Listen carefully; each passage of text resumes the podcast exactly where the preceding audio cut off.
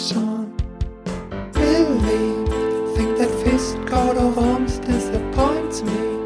We put all our hopes in the sick sea.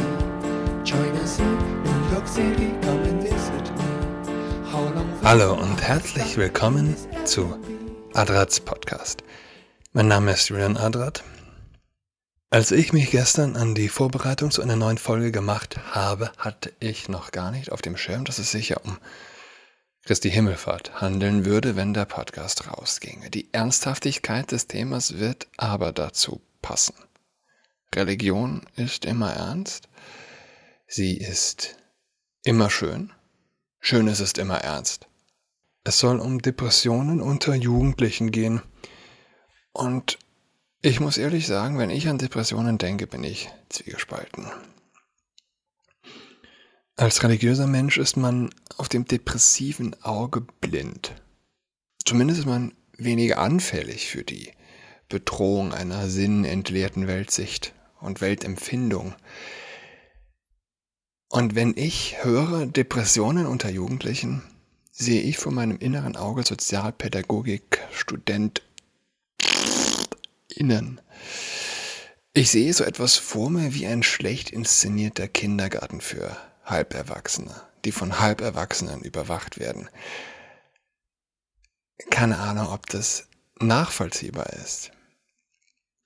Die Unklarheit und Unwissenheit in den großen Fragen ist die Wurzel unseres gegenwärtigen dunklen Zeitalters. Wir befinden uns zweifellos an einer dunklen Stelle und der Großteil des Westens befindet sich in einer Art irrationalem Koma. Das Irrationale, die Emotionen dominieren. Der Intellekt ist nutzlos dagegen. Dieses letztendliche Problem ist jedoch auch sehr selbstbegründend. Ich habe mir einen, einen Artikel rausgesucht. Mehr Klinikaufenthalte von Kindern mit Depressionen. Zitat Schon vor der Pandemie haben Depressionen bei jungen Patienten stark zugenommen. Die Zahl der stationär therapierten Kinder und Jugendlichen stieg 2019 um 24 Prozent. Eins vorweg. Ich persönlich glaube nicht daran. Ich glaube nicht daran, dass der Lockdown Depressionen unter Kindern und Jugendlichen verbreitet. Ich bin ein scharfer Kritiker des Lockdowns. Ich halte den Lockdown für das ultimative goldene Kalb einer Gesellschaft, die die Risikolosigkeit anbetet. Die Welt wird die gleiche sein, aber schlechter. Hat vor ziemlich genau einem Jahr jetzt gesagt, warum ich das weiß, weil ich es damals gepostet hatte, das Zitat. Die Headline in der Facebook-Story und mir das die Tage wieder vorgeschlagen wurde von äh, Facebook nochmal die Story von vor einem Jahr zu posten. Michael Ulbeck hat das gesagt und mh, mm, wenn ich in meinem Kiez sehe, dass ein Schmuckladen von einem Spätshop ersetzt wird, dass ein Reisebüro durch einen Spätshop ersetzt wird, trifft es das ziemlich auf den Punkt. Ein banales Virus, das nicht einmal sexuell übertragen wird. Ah, war die, war die funny Punchline von Michael Ulbeck und ich habe gestern gegoogelt nach ihm, um herauszufinden, ob er äh, sich zu den offenen Brief Briefen des französischen Militärs geäußert hat, aber ich habe nichts gefunden. Ähm, wenn man Unterwerfung von ihm gelesen hat, kommt man nicht un, umhin an, äh, an Prophetie zu denken. Frankreich vor dem Bürgerkrieg und ähm, das Totschweigen dessen. Ich, ich maße mir da selbst keine Beurteilung an, aber die Lage muss ernst sein. Das kann wahrscheinlich niemand bestreiten. Also, der Lockdown ist Gesellschaftsliturgie der Heiden in meinen Augen. Ja. Aber jeder Tag Lockdown ist auch ein Geschenk.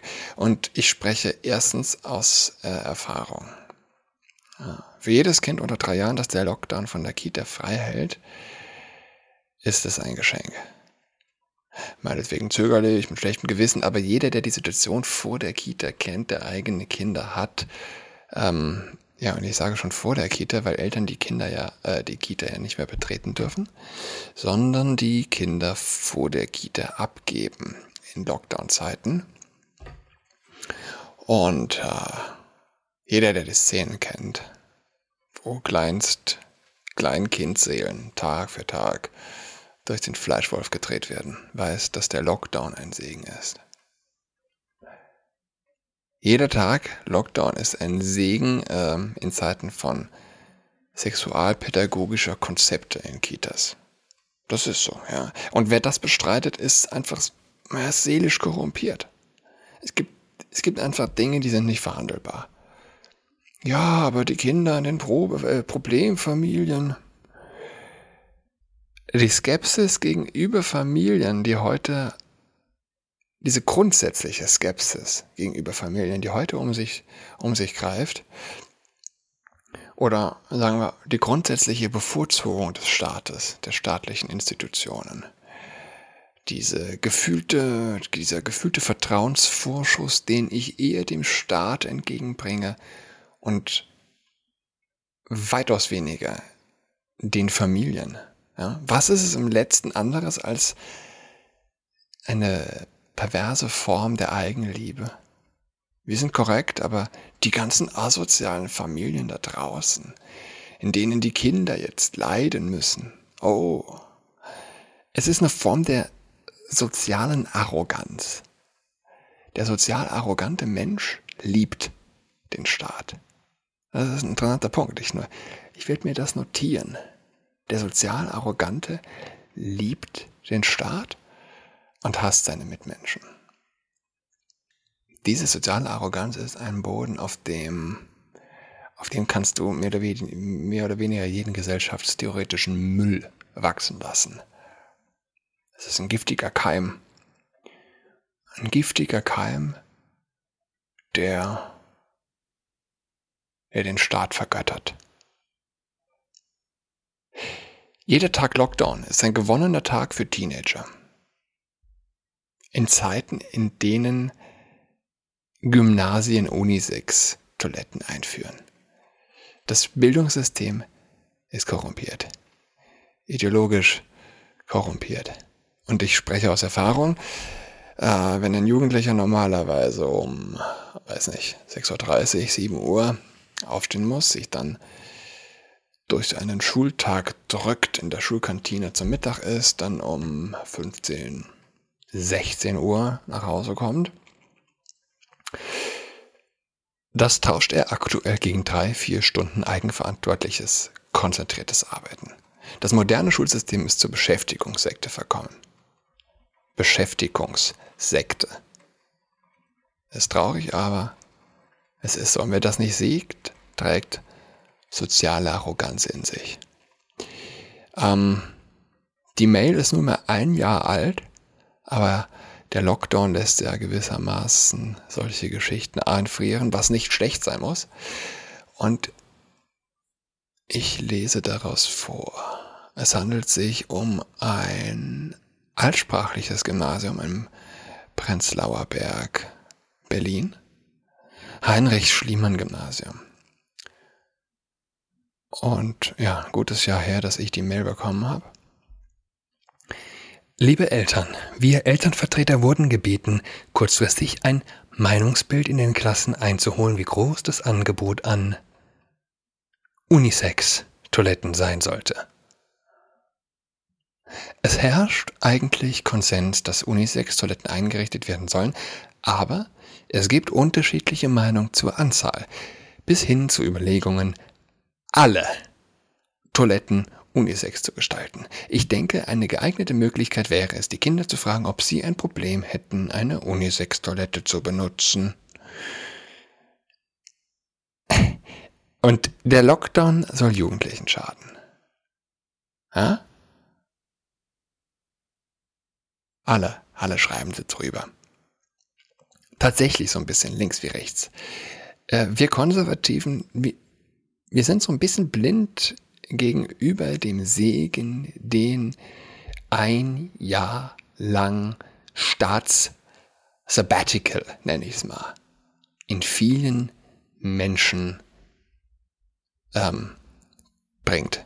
Wie viel Segen, ne? Das war, weiß nicht, ob der Satz jetzt gestimmt hat.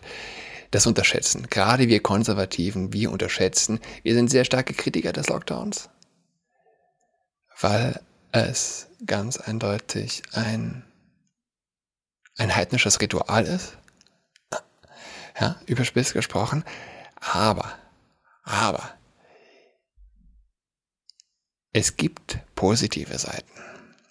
Und eben, eben diese, gerade die jungen Leute, die ganz jungen Leute, glaube ich, profitieren. Und ähm, ja, was schadet mehr? Ein Vater, der seine Tochter aus der siebten Klasse fragt, sag mal, hättest du ein Problem damit, gemeinsam mit zwölf Klässlern äh, aufs Klo zu gehen? Was, was sind das für Eltern? Was sind das für Menschen? Ich frage das ganz ohne, ohne Hass. Ich frage das innerlich einfach voller Ratlosigkeit. Es ist erschütternd, was Eltern tun können, ganz offensichtlich. Beschäftigungssekten mit Unisex-Toiletten. Und es ist erschütternd, wie schnell, erschütternd, wie schnell sich Zeiten ändern. Ich bin 30 und als ich das Gymnasium besucht habe, nicht in Berlin, aber ein Gymnasium und es gab in meiner Klasse und genauso war es in der Grundschule. Es gab in meiner Klasse niemanden, der nicht zu Hause zu Mittag gegessen hätte. Und heute ist es umgekehrt. Der äh, Teenie, der zu Hause von Mama ein Essen gemacht bekommt, äh, das ist ein verfluchter Exot. Seine Mama arbeitet heute in der Versicherung oder fährt der Bus. In jedem Fall macht sie Karriere. Karriere. Lasst mich weiter im Artikel gehen. In der Zeit, falls ich es noch nicht erwähnt habe, unter Titel über Kinder und Jugendliche, die an Depressionen und in der Corona-Pandemie leiden, wird derzeit häufig berichtet. Richtig, als Ursache werden die, Iso werden die Isolation, als, Uso als Ursache werden die Isolation durch Kontaktsperren und Homeschooling Schooling genannt. Die Zahl der Kinder und Jugendlichen, die wegen einer Depression in einer Klinik behandelt wurden, hat allerdings bereits vor der Corona, sieh einer an, hat bereits vor der Corona-Pandemie stark zugenommen. Von 2015 bis 2019 erhöhte sich die Zahl der stationär therapierten Kinder und Jugendlichen um 24 Prozent auf 18.000, wie das Statistische Bundesamt in Wiesbaden mitteilte. 2015 wurden noch 14.500 junge Patientinnen und Patienten wegen Depression im Krankenhaus behandelt. Mehr Frauen betroffen. Der Anstieg war damit überdurchschnittlich. Im selben Zeitraum stieg die Zahl aller mit Depression aus dem Krankenhaus entlassenen Patientinnen lediglich um ein halbes Prozent auf insgesamt 264.000. Ja, also bei diesem Satz jetzt, da weiß man nicht, hat man da jetzt den Gender Gap vergessen? Bezieht sich tatsächlich nur auf Patientinnen? Es war schließlich vorher nicht ausschließlich von Frauen die Rede? Also, dass man, dass man in einer, in einem Artikel von einer solchen Unsicherheit getroffen werden kann und da nicht eindeutig wissen kann, gerade wenn es um solche Zahlensachen geht, ähm, wie sich das nun aufteilt, das ist auch neu. Das auf eine so primitive Art und Weise ein Artikel Verwirrung, Verwirrung stiften kann. Nächster Satz. Frauen. Jetzt geht es dann um Frauen im nächsten Satz. Frauen sind mit einem Anteil von 61 Prozent insgesamt stärker von stationär behandelten Depressionen betroffen. In Deutschland arbeiten arbeiteten 2019 rund 48.000 psychologische Psychotherapeutinnen und Therapeuten sowie Kinder- und Jugendliche, jugendlichen Psycho Psychotherapeuten. Und, oh du meine Güte. Also, nochmal von vorne, ja. In Deutschland arbeiten, arbeiteten 2019 rund 48.000 psychologische Psychotherapeutinnen und Therapeuten sowie Kinder- und Jugendlichen Psychotherapeutinnen und Therapeuten. Das waren 19 Prozent, mehr als fünf Jahre zuvor. Ihre Zahl stieg aus dem Jahr 2015 stetig jedes Jahr um durchschnittlich 2000 an. Es ist Teil des Zeitalters der Unwissenheit, des, des Zeitalters der, der Irrationalität, äh, die Hilfe, die sie diesen jungen Menschen geben wollen, was sie alles brauchen, äh, zu glauben, dass das mehr Psychologen und mehr Psychiater seien. Das ist der Glaube. Ja. Wenn man nicht weiß, warum Menschen depressiv sind, hat man keine Lösung, wie man das lindern kann. Und um eins klarzustellen, es, es gibt Menschen, die aufgrund biologischer Faktoren depressiv sind.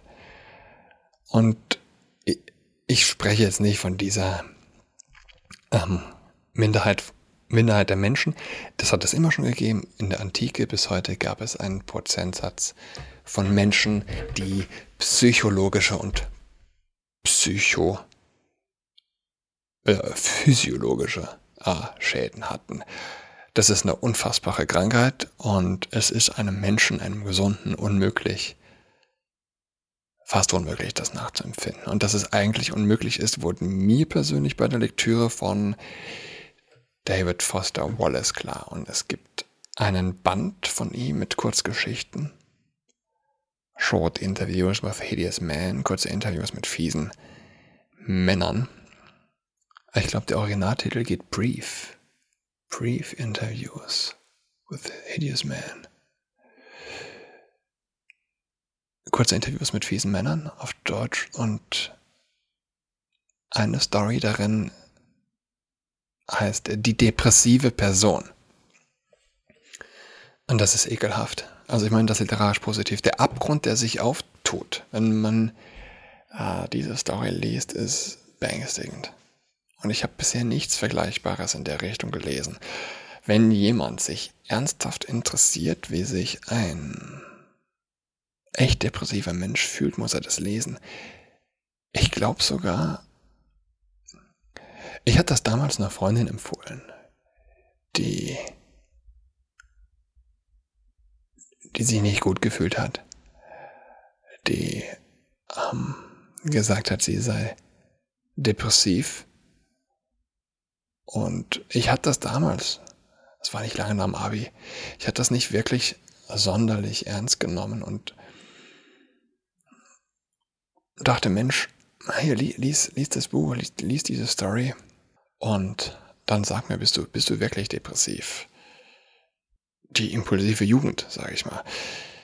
Es gibt ein anderes Bild von David Foster Wallace, ich bin mir auch nicht sicher, ob es vielleicht in jener Story vorkommt oder in einem Interview oder an anderer Stelle. Er erklärt den Schmerz eines Depressiven und man, man stellt sich vor, man befindet sich in einem brennenden Hochhaus. Man ist in einem Zimmer eingeschlossen, einem Zimmer mit Fenstern. Und die Flammen kommen näher. Man hat nicht weniger Angst, aus dem Fenster zu springen als sonst, aber die Flammen kommen näher und irgendwann springt man, weil der Schmerz durch die Flammen größer ist als die Angst vor dem Sprung aus dem Fenster. Der Schmerz der Flammen ist einfach größer und die Flammen sind die Depression. Jeder vierte junge Erwachsene zwischen 18 und 24 hat schon einmal Selbstmord in Betracht gezogen habe ich gelesen, äh, eine Studie aus den USA und ich weiß nicht, wie man solche, wie man, wie man zu solchen Zahlen kommt, werde ich nicht mehr drüber nach. Und drei Viertel haben noch nie drüber nachgedacht. Das erscheint mir seltsam. Du hast ein gebrochenes Herz, deine Freundin trennt sich von dir und du bist am Boden zerstört. Warum weitermachen? Schrecklich, aber wahrscheinlich nur allzu natürlich.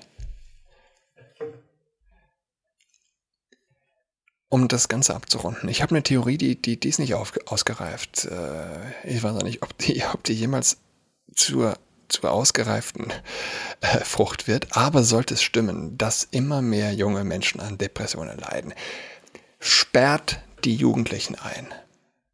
Sperrt sie ein. Der heutige Jugendliche verbringt ähm, zu viel. Zu viel unter seines verdorbenen Gleichen.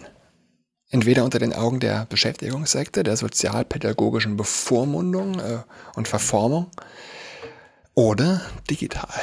Und es gibt interessante Studien darüber, was passiert, wenn du schwer erziehbare, sozial gestörte Problem Jugendliche, sage ich mal, in eine Gruppe sozial funktionierender oder weniger gestörter Jugendliche steckst und der, der stramme Effekt, der, der sich auftut, ist nicht, dass der Sozialgestörte sich ändert und die Gruppe der, ich sag mal in Anführungszeichen, gesunden ihm hilft. Im Gegenteil, die Gruppe ändert sich und zwar zum Schlechten hin. Soziale Quarantäne. Ja, soziale Quarantäne. Wenn es stimmt, dass unsere Jugendlichen mehr und mehr depressiv werden. Was hilft? Soziale Quarantäne. Mir blutet das Herz, wenn ich von Teenagern mitbekomme, die alleine essen. Morgens im Trubel, wenn überhaupt, mittags in der lärmenden Kantine dann und abends allein vor dem Computer. Sperrt eure Kinder ein, aber sperrt sie richtig ein, ja? Nehmt ihnen das Handy weg. Das klingt fundamental und das ist auch fundamental und kann es wirklich viel schaden? Holt euch die Kinder zurück. Ja, im sinnlosen Nichts gehalten, vielfach äh, in, der, in der Pornoflut. Es gibt dieses mehr, mehrere tausendprozentige, fünftausendprozentige Zunahme von Geschlechtsumwandlungen innerhalb, weiß nicht, zwei, drei Jahren von Teenage-Mädels. Ganz spezifisch Teenager-Mädels. Ich weiß nicht genau, ob ich das hier schon mal erwähnt habe oder ob das in einem anderen Podcast war. Panko Pandemia. Kann sein. Teenager können sich in ähm, manchen Ländern ohne das Einverständnis der Eltern die Brüste abnehmen lassen. Ähm, geschlechtsangleichende Operationen vornehmen lassen, die geschlechtsumwandelnden Hormone nehmen, aber sie dürfen keine Zigarette rauchen oder ein Bier trinken. Vogue, ja? Wir sind Vogue. Ja, ich bin ich bin ziemlich froh. Ähm, Christi Himmelfahrt, Vatertag. Ich hätte, ich hätte mir kein besseres Thema vorstellen, äh, kein, kein, kein besseres Thema auswählen wollen, äh, wo, wozu ich mich ganz ehrlich gesagt, wie gesagt, überwinden musste, weil ich dieses Depressionen unter Jugendlichen, das, das klingt für mich schon so, äh, ja, lass mal jedes Jahr 2000 äh, neue äh, Kinder und Jugendpsychiater innen einstellen. Und der abwesende Vater, was passt besser als äh, die, die Christi Himmelfahrt? Ja? Jesus er geht von uns. Klar, der Engel sagt dann, er ist ja gar nicht von uns gegangen, beziehungsweise er ist mitten unter euch. Und wir hatten heute eine schöne Predigt. Jesus, Jesus ist, eben, ist, eben nicht abwesend, er ist in jeder Phase der Schöpfung anwesend, er ist nicht im nicht im Himmel, er ist nicht im Sky, er ist im Himmelreich und er hält die Schöpfung am Leben. Wahrer Mensch und wahrer Gott. Und wir als Menschen sind Teil der Dreifaltigkeit, zu der Jesus gehört als wahrer Mensch. Unsere Würde ist in dem Anteil an der Gottheit begründet. Und man soll auch nicht, nicht weghören. Ja? Es, es gibt wenig kraftvollere Worte und es gibt wenig kraftvollere Worte, die diese unbestechliche Würde äh, stärker zum Glänzen bringen, sage ich mal. Wenn wir von Himmelfahrt reden, reden wir auch von unserer eigenen Teilhabe an der Dreifaltigkeit. Vater, Sohn und Heiliger Geist. Unser Körper hat eine, hat eine Würde.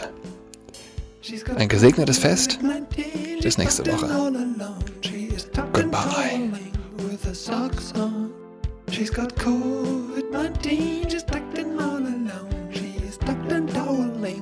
that sucks so